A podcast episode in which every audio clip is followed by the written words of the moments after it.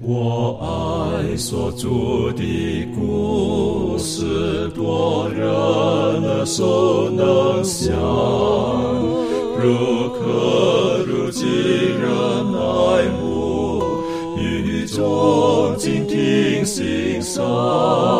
不等升到荣耀的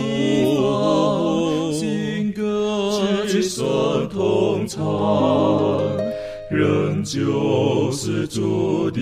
故事，永远传讲不完。我很难说那故事，永垂不朽传万代，在天仍然的诉说，主耶稣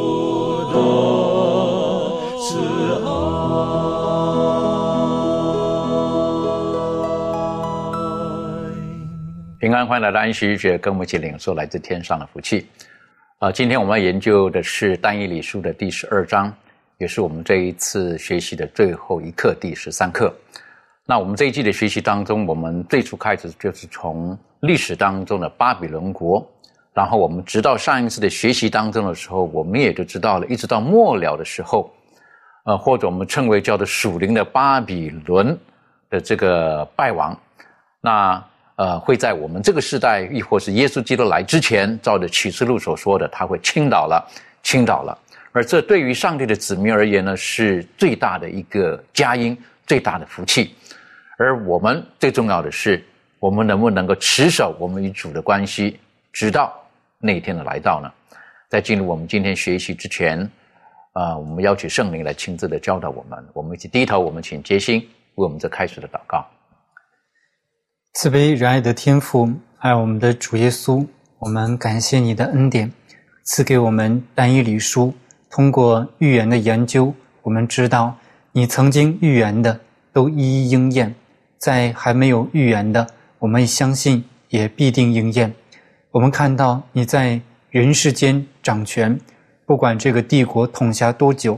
他所有的势力多么强大，但终必在主的引导之下来发生。主耶稣，我们知道一切的权柄都无法超过你的大能的手。愿主帮助我们，赐给我们对你坚定不移的信心，也帮助我们借着圣灵，在这最后一刻当中，能够看见你对我们的旨意和你的能力的彰显。我们献上祷告，不配奉主的名求，阿门。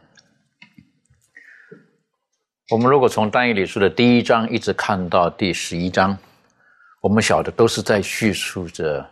呃世上这个朝代、历史、国度等等的他们的这种更替，啊，一个一个的一直。那似乎好像整个世界的历史就是随着这个就在这个世界上一直走着，可是到第十二章当中的时候，忽然间有一个很大的一个转变。十二章当中有一个不有一个很大的转变了，呃，我们来看一看，一起来看，打开但以理书第十二章第一节。但以理书第十二章第一节，还记得在第十一章后了的时候，他说到到末时，可是第十二章第一节说到那时，保佑你本国之民的天使长米迦勒，原文实际上是大军米迦勒，他必站起来，并且有大艰难，从有国以来直到此时。没有这样的，你本国的民中，凡名录在册上的，必得拯救。这是一个充满了一个希望，然后确据的一个信息。那提到这一段的时候呢，我们就了解到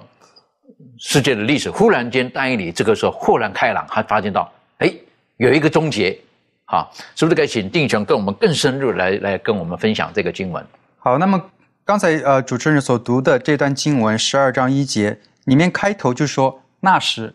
那这个那时是哪时呢？那我们需要把圣经往前翻，翻到但以理书啊七、章二十五二十五节后半段啊二十五节说，必想改变节期和律法，圣民必交付他手一载、二载、半载。那么是这是一关于一关于之前我们所研究的，是一段很长时期的，也可以说是圣经中最长时期的一个预言，一千二百六十年的预言。就是这个时间啊完成之后呢，才到了这个十二章的开始。那时，那时候保佑你本国之民的天使长，呃，这里翻有原文做大军米迦勒将会要站起来。那么他站起来，他米迦勒是谁呢？其实从之前的一些经文当中啊，从学科当中也提到了哈，比如说啊，他说的《但以理书》第七章啊，天人子的身份显现；第八章天象之君，以及第九章的受高君啊，都是在指向同一个人物。那么因此，因此米迦勒这个呃词，它的名字的意思是什么呢？就是说谁能像上帝？那么绝对没有其他的比耶稣本身更为适合了。所以他站起来，他凭他为什么从他站起来之后，为什么说这个历史就从之前的这个人类的历史突然的发过程发生了转变呢？他我们来，他为什么有这样的能力，或者能改变这样的历史呢？我们可以翻开罗马书，罗马书的八章三十四节哈，谁能定他们的罪呢？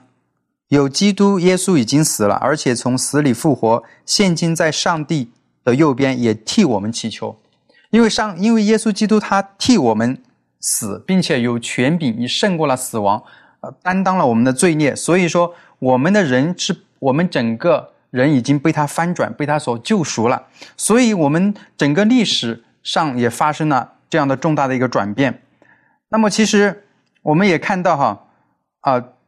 这里有一个动词，这节短短的一些经文当中有一个啊站立。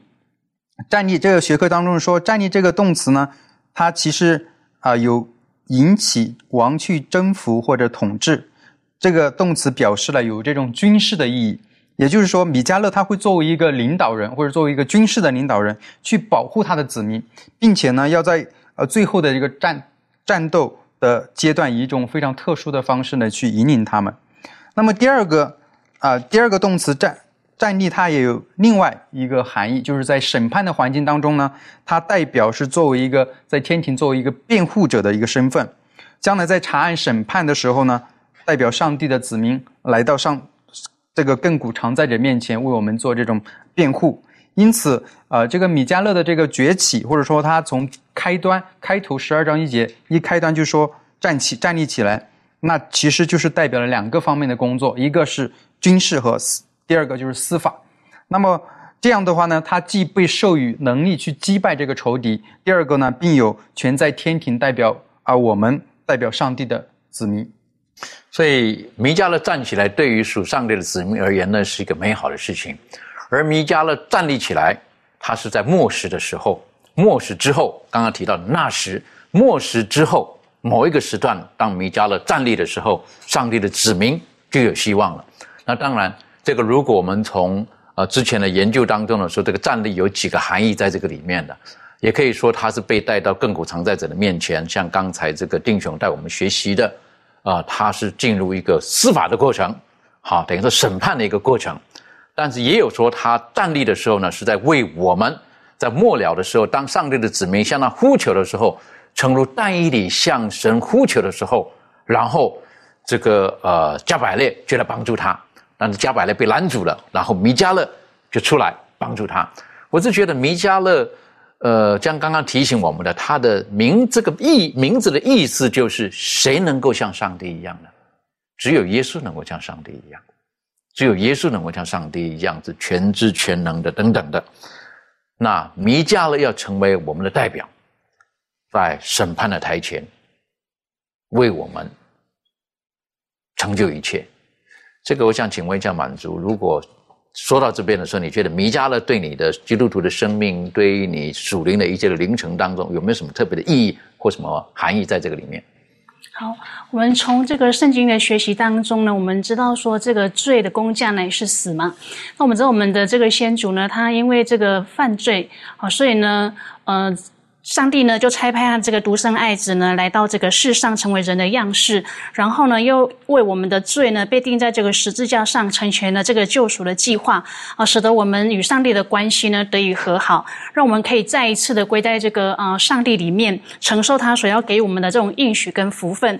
那我们知道说，耶稣他所留的这个保险呢，是可以洗净我们的罪。那他更是在这个呃呃上帝的面前呢，成为这个中保，啊替我们祈求。那这个呢，就让我想到说，我们其实在这个啊地上呢，我们也常常会有这种啊，比如那种法庭上的这种审判呐。那当一个被告者到这个。呃，法庭里面的时候呢，他一定会请一个很厉害的这个律师来帮他做辩护嘛，那他才会有这种希望啊得胜。那同样的，就是呃，这个耶稣呢，他就像是我们在这个天上的法庭当中呢，啊，为我们哦站出来为我们辩护，呃，他已经为我们的这一切呢付上了这个代价啊，所以呢，他在上帝的面前为我们祈求。那当我看到这个呃的时候，我就会想到说，呃，本来我们都是一群是没有希望的这个罪人，我们最后的这。这种结局呢，就是死亡嘛。可是呢，当我们看到这个耶稣基督，他因为我们的这个罪，他愿意为我们牺牲，他的宝血可以涂我们这罪过的时候呢，他又为愿意为我们站在上帝的面前，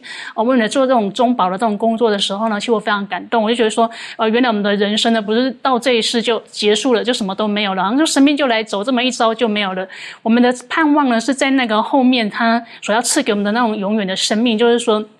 当我们愿意呢，呃，在呃知道他的这个福音信息的时候，他的救恩的时候，我们愿意呃接受他，然后呢，按照上帝他的教导带我们去做的时候呢，我们是有盼望的。我们这个盼望呢，是从这个耶稣他所来的。所以呢，当我看到说哦，这个弥迦勒可以做我们这种代表的时候，我觉得对我们啊这个有罪的人来讲呢，是一个很大的这种盼望。知道说我们今生啊，除了这样之外呢，我们还是会有一个永远的生命。那我觉得这是我们可以在我们的生命当中去努力的。的确，所以我们看见这一段，当加百列他在告诉但以理的时候，加百列自己本身也得到了米迦勒的帮助，所以他当着跟波斯大军在斗争的时候，是不是他说米迦勒来帮助我了？好，来帮助我了。我想今天我们在这末时代当中，我们也十分的需要啊，上帝的天使、大能的天使，甚至是米迦勒、耶稣基督，在我们生命当中亲自的来掌权。来帮助我们，但是我们在继续看呃《但以理书》第十二章第一节的时候呢，还有几个哈我们可以看的。米迦勒站起来之后呢，说到：“有大艰难，从有国以来直到此时没有这样的。还有你本国的民中，凡名录在册上的，必得拯救。请问一下，这个小龙，关于讲的大艰难，还有是这个这个名录在册上这个，你可以给我们做更深入的一些的分享吗？”好的，主持人。那么在但以理书的十二章这个第一节呢，他就谈到了耶稣基督了，他，呃啊，这个米迦勒，米迦勒呢，刚才主持人和弟兄弟兄呢都谈到了，说米迦勒这是什么意思呢？第一种是耶和华啊，谁与耶和华相同呢？另一种意思呢，就是谁可比耶和华呢？谁像耶和华呢？那么这个名字，这个称呼呢，只能用在上帝的这个名字上面。那么米迦勒呢，是上帝与魔鬼征战的时候呢，他所使用的一种称称谓。我们透过圣经呢，可以看到，就是说，往往在和这个魔鬼在征战的时候呢，这个大军米迦勒呢，他就出现了。所以说，这个是在这样的一个时候他所用的。那么在这里谈到这个大艰难时期，那么我们透过预言之灵善恶之争呢，他就在第三十九章里面呢，有谈到说，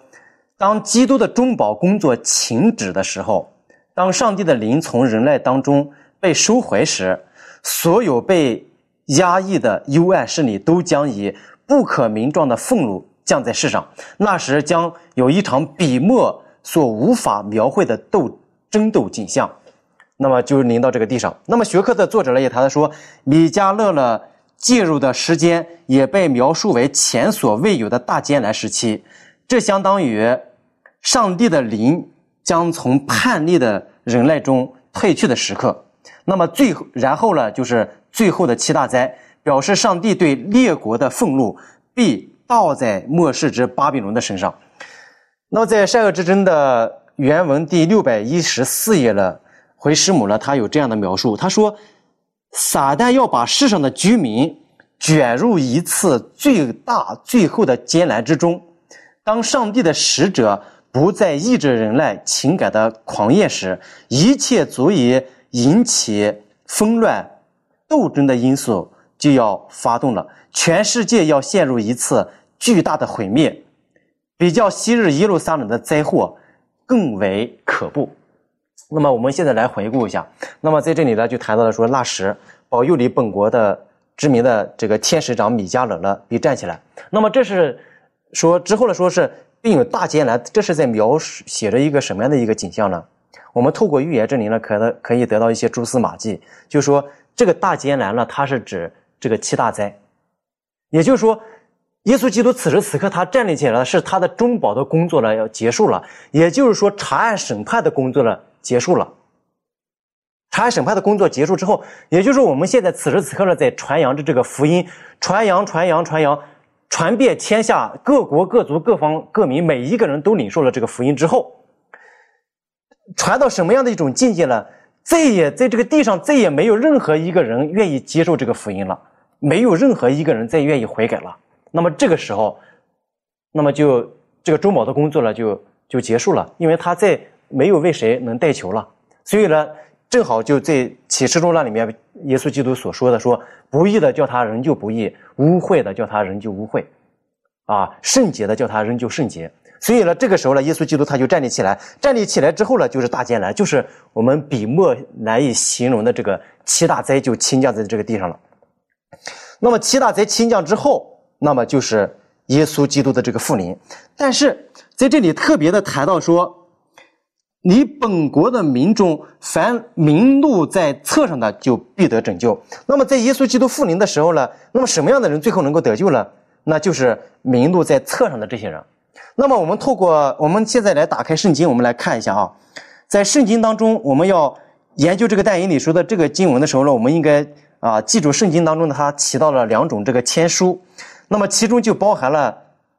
啊那些属于主的名字。有时被指定为什么生命册？我们先把圣经翻到出埃及记的三十二章的三三十二节。三十二章的这个三十二节，摩西啊，他为以色列人曾经祷告的时候呢，说：“倘或你你肯赦免他们的罪，不然，求你从你所写的册上涂抹我的名。”那么这个册呢，是指的生命册，就是写的是什么？这个这个名字，那么我们再看这，在这个呃呃这个腓利比书啊四章的三节，在新约圣经，那么这里呢就说的更加清楚了。腓利比书四章的这个第三节，我们来看这节经文啊，说保罗在这里说：“我也求你，这真实同父一恶的帮助这两个女人，因为他们在福音上曾与我一同劳苦，还有哥里勉。”并其余和我一同做工的，他们的名字都在生命册上。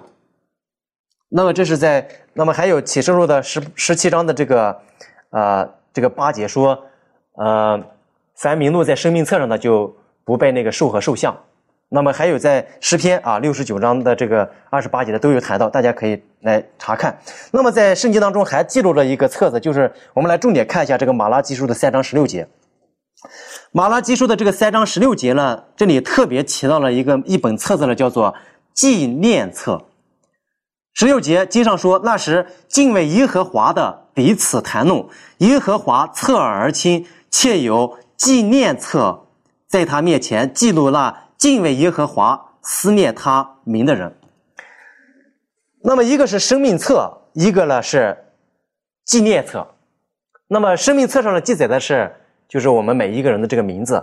那么纪念纪念册上面记的是什么呢？就是在这里说是记录了敬畏上敬畏上帝、思念他名的人。那么预言这里呢描述的更加详细，就是说我们在这个生活当中所做的一切的善事啊，为主的奉献，或者是给别人传福音所做的一切的工作呢，天使呢都有这个记记录，上帝呢都会纪念我们，这是纪念册。那么在在预言真灵当中呢，还特别的谈到了一个，就是这个记录册，还有一个记录册。那么这本册子呢，里面就记载的是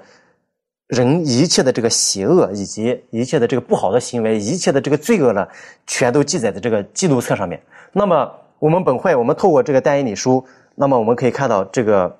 这个三天使信息的这个核心，这个查案审判以及赎罪日所做的这个，我们现在呢正是在临到这样一个时代所做的这个非常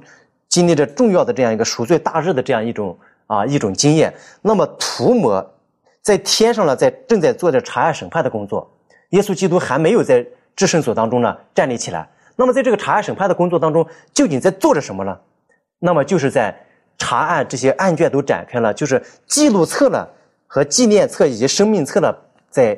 我们的主的面前呢所展开了。那么展开了，就是从亚当开始，一直到啊这个时代的这些在主里面的这些凡敬畏他名的人怎么样得赏赐的时候也到了，审判死人的时候也到了。这是启示里面所描写的。那么就开始审判。那么所有凡是悔改、认罪、悔改的，最后遵守诫命的这些人的，在记录册上面呢，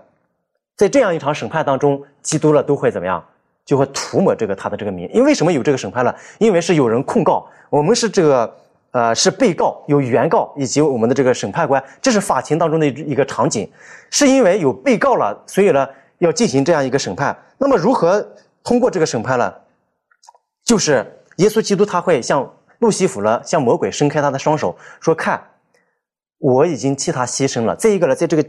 在这个啊纪念册上面。或者记录册里面他会写，就说你看这个人呢，他已经悔改了，他已经悔改了，所以呢，他的这个罪怎么样，就这样涂抹了，就抹涂抹去了。但是呢，生命册上的这个名字呢，就留下来了。那么在生命册上留下来名字的这些人呢，他们就最后能够就得救了。如果说没有没有去认罪悔改，然后呢，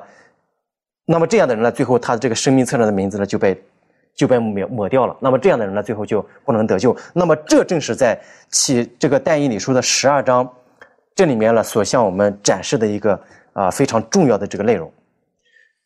所以，当我们了解在基督来之前会有大艰难，当这个大艰难，有的人可能的认知就就觉得说，是不是我们基督徒都会经过苦难了等等的？那保罗也提醒我们的，他是凡立志在基督里敬虔度日的，也会受到逼迫，会有苦难。好，当然有的学者会讲到啊，最后那个是对恶人的审罚了等等了。那那那，我觉得那个今天不在我们的讨论当中。可是，的确，但以理他从他的年轻一直到他这个时候，我认为他自己本身他也经过了很多的艰难。好，他放在祷告当中，他也为他的同胞而祷告，他也为他的这个呃呃回归的人而祷告等等的，因为他碰见，他知道这个魔鬼仇敌，他用各种方法是要拦阻上帝执行他拯救的计划。而我们也知道，名录在册上的人，就是得救的人。而得救的人很重要一点，跟耶稣基督脱离不了关系。刚才小龙告诉我们了，是不是？我们之所以能够得，就是因为耶稣基督成就了一切，他为我们成就了一切，他为我们付上了一切。所以，耶稣基督的义是我们得救最大的保证。这方面，呃，利润有没有什么可以补充分享的？嗯，那其实前面也有讲到说，我们。是因我们因为罪的缘故嘛，所以我们就与上帝分离了。但是主因为爱我们的缘故，所以呢，他就为了要拯救我们，所以他就赐下他的爱子耶稣基督来拯救我们，然后要叫一切信他的不至灭亡，反得永生。那这里就告诉我们，其实唯一的我们每个人唯一的途径，就是透透过这个耶稣基督的义，使我们的名字得以刻在册子上，因为我们唯有。呃，将我们的生命献给他，然后使我们的生活跟耶稣基督一起同行。那在审呃审判之时呢，他就可以为我们呃在地上的行为做这个辩护，因为他明白我们在地上的生活是如何的。那呃，基督是我们跟天父上帝之间的这个桥梁嘛？那他自己也说到，他说他就是道路、真理、生命。如果不是借着他，就没有人能到父那里去。那耶稣基督就是帮助我们能够跟天父上帝和好，那使我们能够呃在天国跟他们一起得享美好的生活。那其实这个也给我们一个觉悟，就是说我们不要再幻想就妄想，就是说我们可以透过什么样的方式，或者是透过呃靠着我们自己去来救我们自己。那其实我们就只有一个唯一一个途径，就是耶稣基督。的确哈，所以我们就要效学单一里。还有他的朋友，啊，在苦难当中的时候，把自己完全交给神，然后当人问到我们信心缘由的时候，我们就可以勇敢的见证，我们得救是因为耶稣基督他救了我们，而我们完全依靠他的功劳。而但以理书的第十二章的第二节、第三节特别提到了一个很重要的，就是名录在生命册上的，然后在末了的时候呢，会有一件事情发生。我们也都在，我们跟从耶稣基督的，我们读圣经的晓得，就是如何很正确的态度来面对死亡。死亡之后，属上帝的人会如何？在单一在但以理书第十二章第二节、第三节就给我们一切的交代了，是不是？各位，请这个杰信带我们一起来学习。好，我们看这段经文，单以理书十二章的二节到三节：睡在尘埃中的，必有多人复醒；其中有得永生的。有受羞辱的，永远被憎恶的，智慧人必发光，如同天上的光；那是多人归义的，必发光如星，直到永永远远。我们在这里面就看到了一个非常非常值得人盼望的一个场景。我想，对于历代以来，包括对于天使、诸天、诸世界的生灵，都期盼这一时刻的来到，就是那些睡了的人复活。我们知道，当罪恶进入世界的时候，上帝呢对于亚当夏娃宣布的那个禁果的命令，吃的日子必定死。哎，结果呢，他们真的吃了。虽然撒旦说不一定死，但是呢，结果告诉我们，上帝说的是真的，他们还是死了。嗯，那么这个死亡呢，就成为了人类的一个命运。我们知道呢，人死如灯灭。就活的这这一口气了。圣经上也说，活着的人知道必死，死了的人毫无所知。虽然撒旦说呢，啊不一定死，哎，就引出了这个灵魂不死的道理。说你肉体虽然死了，但是你的灵魂还在呀，灵魂在保护着你，在指引着，指引你的亲人，指引你的家属。这灵魂是不死的，不灭的。这也不符合圣经的道理哈，因为呢。圣经里面所说说的呢，他死了，当日所思所想的一切的智慧呀、享乐全都没有了，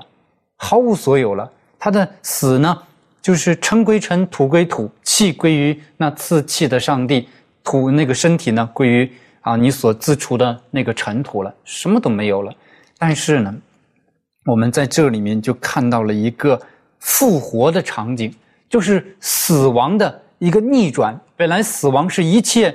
人的命运，但是呢，这不是终点，而耶稣基督呢，要打破死亡，把复活带给一切信靠他的人。我们在这里面呢，可以看到的这个场景是非常值得我们期待、盼望的。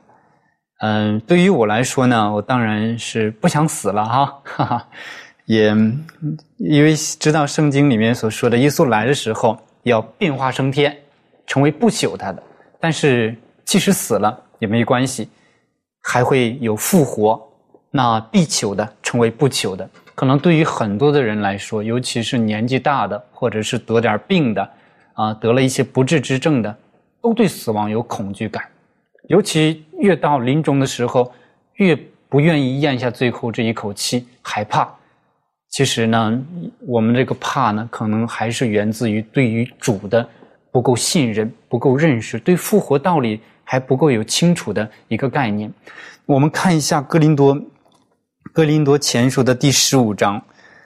呃，五十一节到五十四节，经常说呢：“我如今把一件奥秘的事告诉你们，我们不是都要睡觉，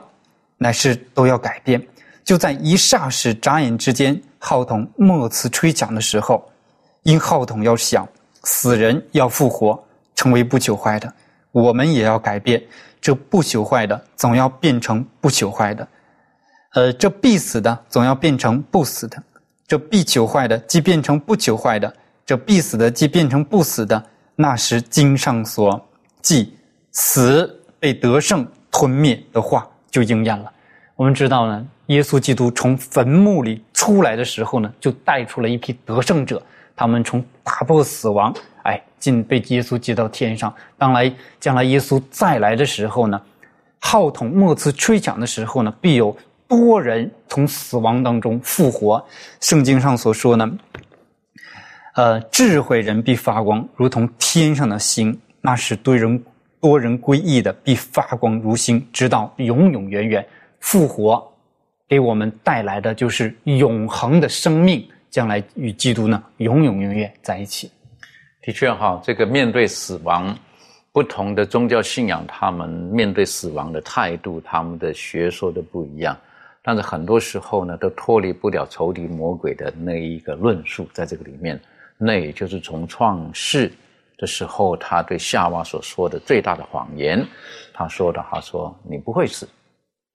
当然，刚才杰星也提醒了，有些灵魂不死的问题啊，等等啊，会会会就跑出来了，是不是？等于说不会死，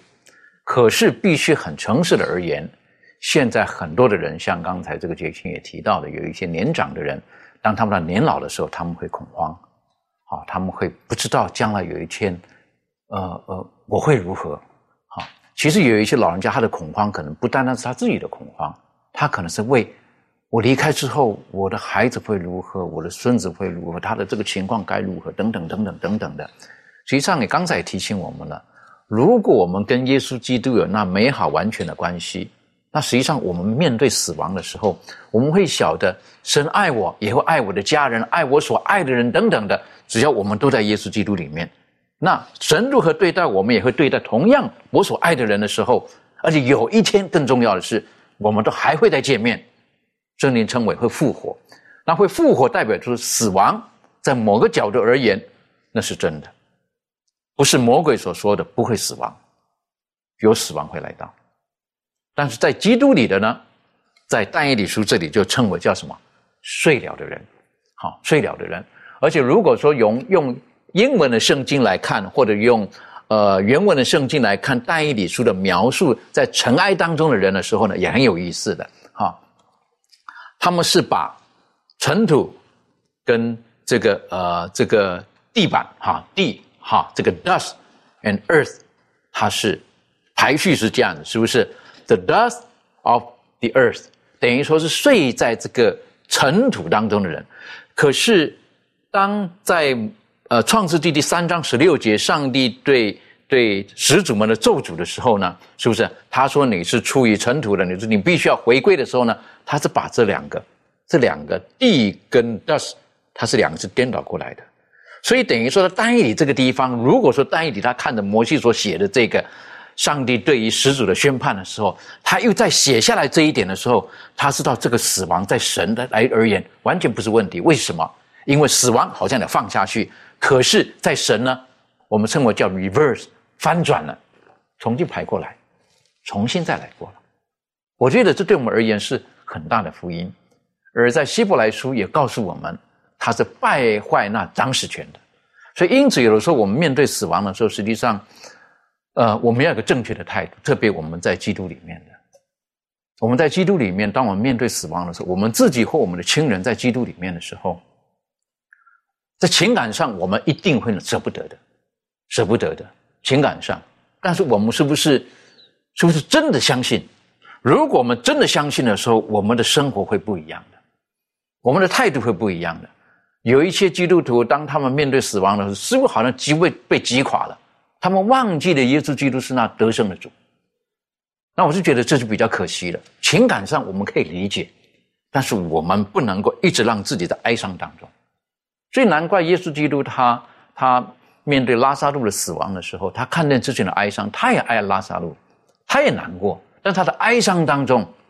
他是更为这些不相信他的人而哀伤，因为他对马大也对玛利亚说，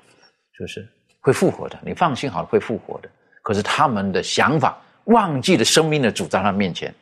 他们的学理认为说有一天世界末了，到末了的时候会复活。可是他忘记了生命的主就在面前。各位亲爱的弟兄姐妹，生命的主是我们今天跟随的，所以我们对我们的生命也要有绝对的把握。像丹尼里在这个时候，他看见他写下这一切是谁？是利是这个利百家告诉他的，是不是？他告诉他这个东西的时候，然后他就明白了，是不是？他就明白啊，这些人会复活。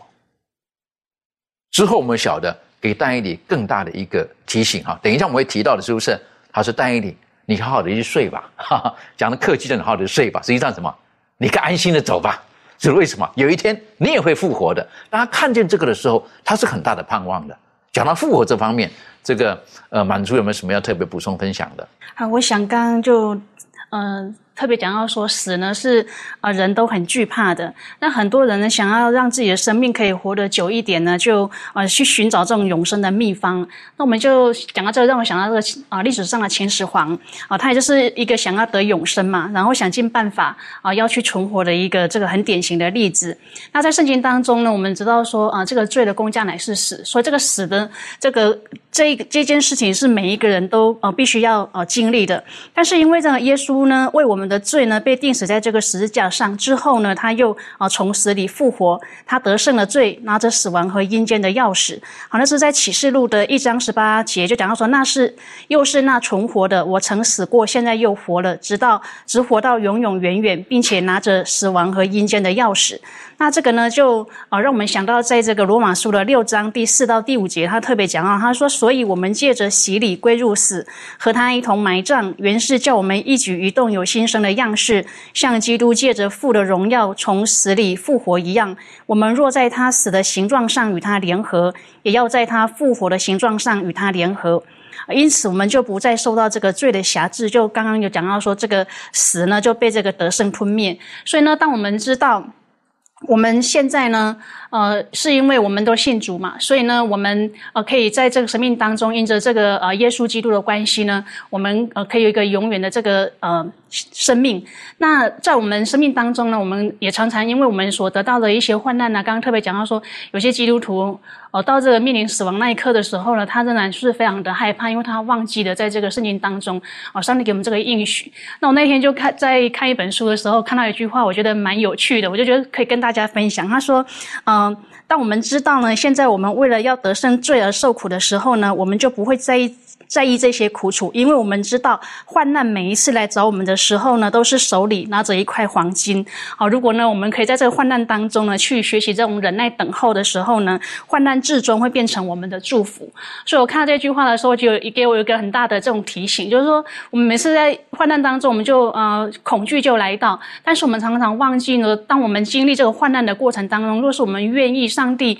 啊，他在我们生命当中的这种引导，我们去面对这样一个患难的时候呢。其实啊，经过这个患难的时候，我们的生命呢是更加的在啊这个呃耶稣基督里面是更加的稳固，所以我觉得这是给我一个很大的提醒。的确，好，但是坦白讲了，像刚才这个解信也说到了，坦白讲我是不想死哈，那不止不想死啊，是不是？有的时候可能讲我们都不希望患难会临到我们，好，我们希望在上帝的保守当中呢，我们可以一帆风顺，但是那是一个比较比较浅的、比较负面的想法。实际上，如果我们在基督里的时候，当真的患难来到的时候，我们要知道神会给我们力量，能够胜过这一切。所以有有做事的人讲，他说：“我们不求这个天色常蓝，是不是？也不求这个这个道路都是鸟语花香，是不是？但求每天的力量，神让我们能够克服这一切，让我们能够过着这个得胜的生活。OK，我们继续来看这些但以理书的第十二章第四节。但以理书第十二章第四节是很奇妙的一个经文哈。然后这个时候呢，加百列呢就对着但以理说了：“他说，但以理呀，你要隐藏这话，封闭这书，直到末时，必有多人往来来往奔跑，知识就必增长。”我想请问一下这个弟兄，当看见这一句的时候，你会告诉我们为什么在这个做天使，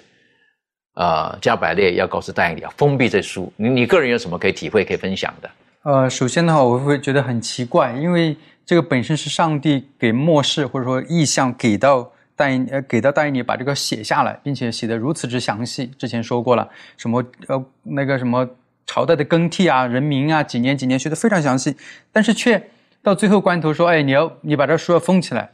好像似乎是是要把它不让人明白似的哈。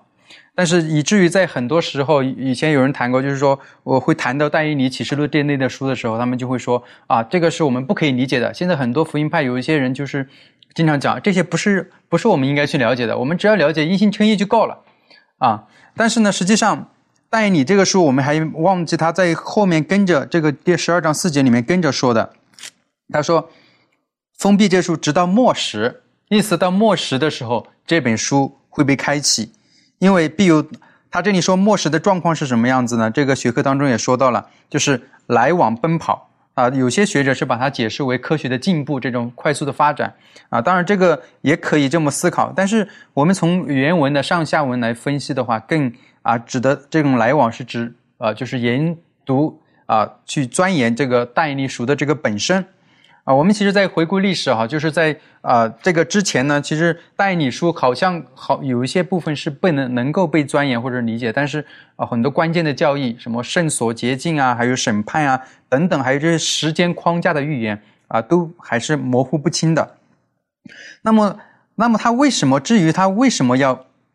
封闭这个书呢？我个人认为哈，有几个几呃有几点。第一个呢。啊，在其实，在那个约翰福音十四章二十九节，大家可以翻到书看一下。十四章二十九节里面说到的，他说：“现在事情还没有成就，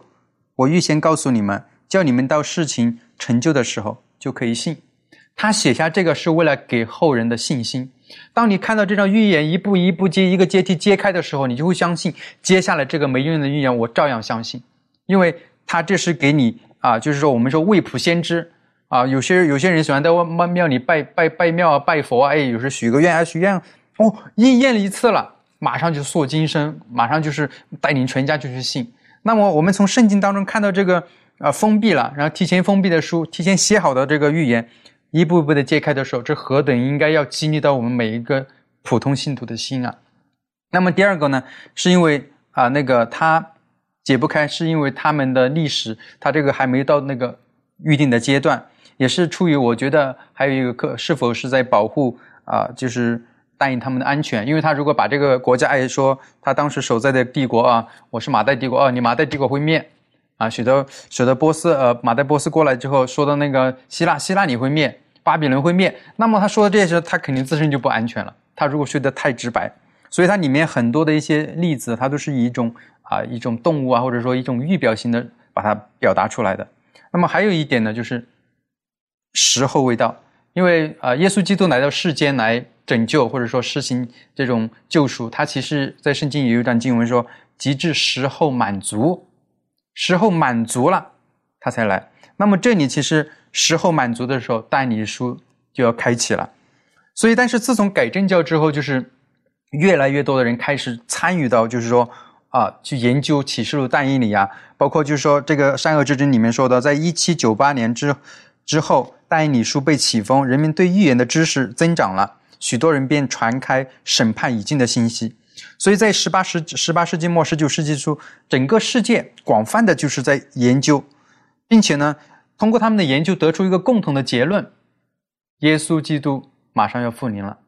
由此而像基督复临是我们本会所轰轰烈烈的这个啊基督复临的运动，也就是由研究但以理书啊，并且从中解开了啊。但以理书八章十四节到两千三百日圣所去比洁净，然后慢慢的整个基督复临安式的框架，然后就透过这样的起风，但以理书的起风而建立起来了。的确哈，所以当我们知道这个天使对他但以理他讲完这些的时候，啊，他的说到这要封闭这书。那我个人的体会啊，封闭这书不是说把藏起来啊，盖起来，好，但以理书是摊在那个地方的，好，等于说天使就跟他讲说，我跟你对话到此为止。好，我不会再给你更多的暗示，更多的提醒。像答应你之前祷告的时候有没有？然后之后他祷告之后呢，然后就特别定了一个日子，四百九十，就跟他讲了七十个七。可是这个时候，最后天使的画下了句点了，是不是？然后你要隐藏这话，封闭这书。我个人体会是，不是答应你他他藏起来，而是说天使不再给他任何的启示了。好，然后他可是末世的时候呢，就会明白了。就是到末世的时候，有人来往奔跑。刚才丁雄带我们学习的，今天我们也在来往奔跑，在圣经当中来往奔跑，在历史的记录当中来往奔跑。就是今天我们有很大的优势，因为我们可以回头看，回头看的时候啊，原来都是真的。所以今天实际上我们就有一个很大的优势。那我觉得我们要相信上帝的应许是又真又活的。这方面小龙有没有什么在补充分享的？好的，主持人。那么我会用呃圣经的几节经文。以及最后呢，有一个小故事来阐述这个呃观点。那么我们透过但以理书啊，以及回顾历史的这些巨大优势呢，我们可以看到，就是但以理书这些历史预言，它是一一的如何实现的。那么这应该如何帮助我们相信上帝的这个应许呢？我们现在看这个但以理书的时候，在二节十二章的二节说，睡睡在尘埃中的必有多人复醒，其中有得永生的啊。那么在第三节呢说。智慧人必发光，如同天上的光。那使多人归义的必发光如新啊，直到永永远远。那么应许把这个永生呢，要赐给他的这个子民。那么我们现在把圣经翻的这个彼得后书，彼得后书的这个十九一章的十九节有这样的话，经上说：“我们并有先知更确的预言，如同灯照在暗处。”说你们在这预言上留意，只等到天发亮，诚心在你们心里出现的时候才是好的。那么诚心是谁了？在启示录二十二章十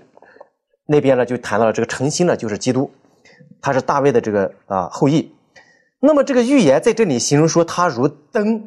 就照在这个暗处。那么当人在一个黑暗当中，在呃一个暗处在生活的时候呢，这个灯呢，它是非常重要的，它就能够。照亮我们前行的这个道路，所以呢，圣经说：“你的话是我脚前的灯，是我路上的光。”那么，也就是这样的一个意思。那么，预言了也就如这个灯。所以呢，我们透过圣经预言了，可以非常清楚，并且非常精准的能够看到这个未来所要即将要发生的一些事情。那么，有了这么好的预言，那么跟我们有什么关系呢？我们现在把圣经翻到启示录的一章，我们来看一下，在启示录的一章的第三节，那么。使徒约翰他就说到：“说念这书上预言的和那些亲见又遵守其中所记载的，都是有福的。”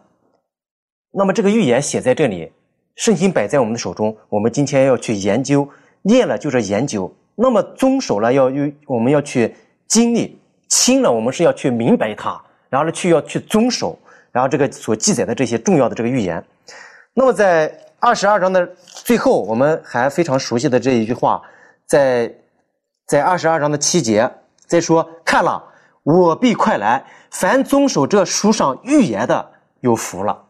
那么前面就说，因为日期近了，你们要去遵守。那么在这里说，因为他必快来，因为他要即将的要复临，说念这遵守这书上预言的了，有福了。那么这么好好的预言呢，我们要去遵行，并且呢要去研究，要明白。然后呢，我们要去传扬。我们再看这个，在十章的十一节，启示录十章的十一节，特别的就谈到了这个渔民他们的这个责任和使命。在十章的十一节，经上说，天使对我对我说：“你必指着多民、多国、多方、多王再说预言。”那么，渔民教会了特别有这个预言之灵的这个恩赐。那么这一群人呢，要起来要再说预言。他们就是守上帝的诫命和耶稣正道的。那么，透过这些圣经章节呢，我们可以看到，我们不光是要去研究它，并且我们自己明白了之后呢，我们要去给它去传扬出去，告诉给更多的人，使更多的人呢，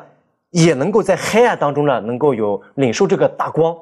能够让他们也能够啊出黑暗入光明。所以呢，在圣经当中，在启示录的十四最后。那个二十二章的十四节还谈的说，那些洗净自己衣服的人呢，有福了。那么预言呢，可以确定我们的信心，也可以当我们看到这一切的时候呢，我们可以更好的去预备我们自己。那么这也是非常重要的，我们去预备自己的品格，然后呢，去迎接基督的这个复临。那么透过这个呃这个我们这学科这一次呢的这个学习，当我在研究这个但以理书的时候呢，在研究这个。呃，南北王他更替的这个历史当中，有一段非常的感，我的这个感触非常深。那么就是这个是一个小故事了。那么我们用一分钟一两分钟来分享。那么就是在埃及的这个托勒密王朝，他最后的一代这个皇帝，他是一个姐妹。这个人呢叫做克利奥帕特拉。那么这是在公元前的啊六十九年到三十年，他这个人的。那么他的这个父亲呢叫做。托勒密啊，十二世，他死了之后呢，就把他的这个呃国了交给他的这个儿子，还有这个公主了，也就是这个呃克利奥呃帕特拉以及他的这个儿子，就是托勒密十三世。这是这个儿子呢，他这个女王也是这个女王的这个弟弟，但是他独掌大权，最后呢就把他的这个姐姐呢给气走了。那么这个姐姐气走之后呢，他就呃逃到了逃到了这个埃及。那么正在这个时候呢，后来这个罗马的这个将军凯撒，那么攻打这个埃及。那么最后呢，这个埃及呢就被征服了。那么这个时候呢，这个克利奥帕特拉呢，他就心中有一计，他最后呢就联合了这个凯撒，然后最后呢，他用他的这个妖艳以及他的这个口才呢，就他就迷住了这个凯撒了，最后和他结交之后呢，跟他联合了，他就重新的掌回了这个王权。但是后来呢，这个罗马的这个将军安东尼，最后呢，他又和这个安东尼呢结婚了，他试图了他用自己的这个美貌呢去征服整个的这个罗马。但是圣经在十一章里面预言，他呢最后还是怎么样失败了。这是一个非常啊美好动人的这个故事。那么在安东尼后面联合之后呢，他们在亚科信战役中呢，最后呢败给了这个乌大维，也就是奥古斯都，他最后失败了。那么最后呢，他们就逃回这个埃及，他们这个最后呢就非常的绝望啊，就记载历史记载了他们自杀了。那么透过这一切呢，这个故事给我的这个感触呢就非常的深刻。那么透过预言，我们可以看到什么呢？也就是说，这个世上的这些权势也好，美貌也好，这一切呢都要过去，唯独遵行上帝旨意的人呢，将永远的活着。这是我们从这个历史以及预言当中和但以理启示当中呢看到的。因为我们的上帝呢，他在掌管着人类的历史，他在掌管着我们这一切的这个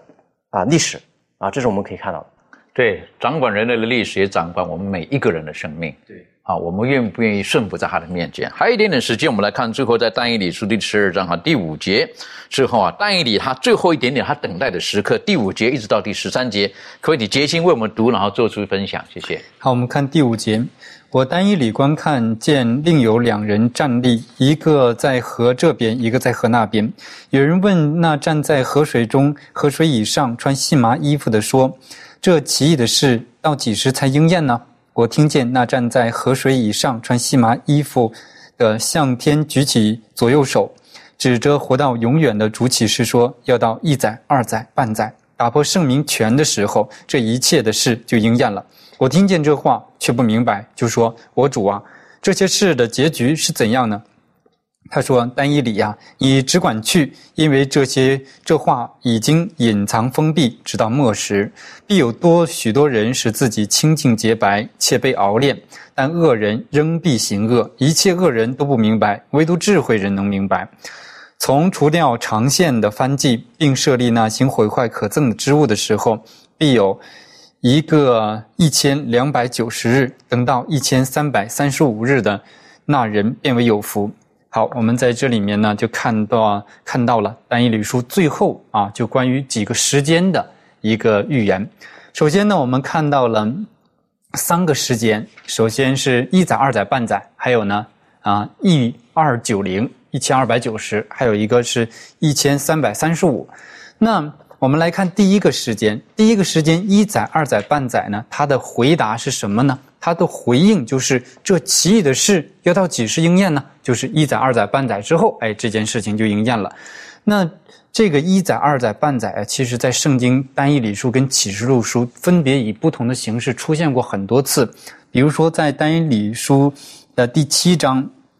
呃，单一理书的第第七章二十五节也说到一载、二载、半载。启示录的十一章第三节说到了两个见证人传道一千二百六十天。在启示录书的十二章第六节说到了富人被养活一千二百六十天。启示录的十三章，呃，第五节说到了四十二个月。其实呢，他说的都是同样的一件事情。那么我们知道呢，从这个呃主后的五零八年，这个法兰克王皈依了天主教的时候呢，就把这个政治与中建的道路呢开始结合起来铺平了。铺平了这条道路。那么到了公元的呃五三八年，这个罗马教皇呢开始拥有大权。嗯，拥有大权的呢，他就代替了像像我们圣经里面所说的啊，除掉了长，设立呢行毁坏可憎了，成了这样的一个位置。那从主后的五零八年到一七九八年这段时间呢，它正好是一千。二百九十年，那从主后的五三八年一直到一七九八年呢，它恰好是一千二百六十年这样的一个一一对应。那另外的两个时间呢，就是一千二百九十天和呃和这个一百一千三百三十五天呢，它所回应的就是另外一个问题，就是这事的结局是怎样呢？啊，这个结局呢，就是除掉。呃长线和设立行毁坏可憎的啊为开始，单一理书呢，从单一理书的第八章的教训当中呢，我们了解到呢，这个长线呢是指的基督持续的代求，他呢设立了呃那个时候呢就设立了一个嗯、罗马教皇成为成为门徒与上帝之间的中保，成为这样这样的一个事情。那等到这个法兰克王皈依了天主教之后呢，呃，一直到一七九八年，这也就是一百二十九天的预言的一个结束。那么又说到了到一千三百三十五天，呃，那人变为有福。那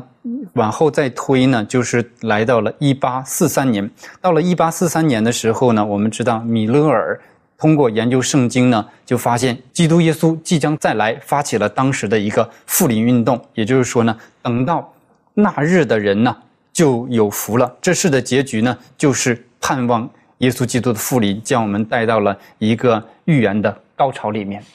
就是当我们在看但以理书最后面的时候，我们可以得到了很多的提醒。虽然呃，天使告诉他你要封闭这书，可是他又看见了异象，看见两个人对话之后，耶稣基督他亲自再出来。好，我称为耶稣基督穿细麻衣的，在那和尚的时候，那他又在问了，到底怎么样？那我觉得他就说，你只管去吧，是不是？因为隐藏了，但是，但是，这个他还是希望给单一里多一点点，是不是？所以他又暗示了，是不是？一二九零，是不是？然后这个一三三五，我们的神是爱我们的，他愿意把他所知道的一切跟我们讲，但有的时候我们无法承受，亦或是有的时候我们跟他的关系还不够亲近。愿主帮助我们，让我们在末世的时候，我们有完全亮光摊开的时候，我们愿意用一颗谦卑的心来往奔跑，来明白他的话语。更重要的，邀请这位历史的主成为我们生命的主。我们一起低头，我们做祷告。天父，很谢谢您，今天单一理书的第十二章，我们知道当年天使如何的应许单一理，提醒单一理。也暗示但以理，他只管去休息，因为有一天他会复活，他会如同晨星一般的继续的发光。父上帝，这是我们所握有的应许，求主帮助我们，让我们相信，只要我们跟从耶稣基督到底，纵使在人看来我们如同地上的尘埃，亦或是有的时候有罪恶艰难临到我们，使我们会跌入尘埃当中。但你必定会使我们再一次的站立，成为主的荣耀，帮助我们紧紧的握住我们这一季所学习的单一理书。我们知道，这是到今天而言，这是一本向我们敞开的书，让我们知道主你是爱我们的。谢谢主，祷告着奉靠耶稣基督的名求，阿门。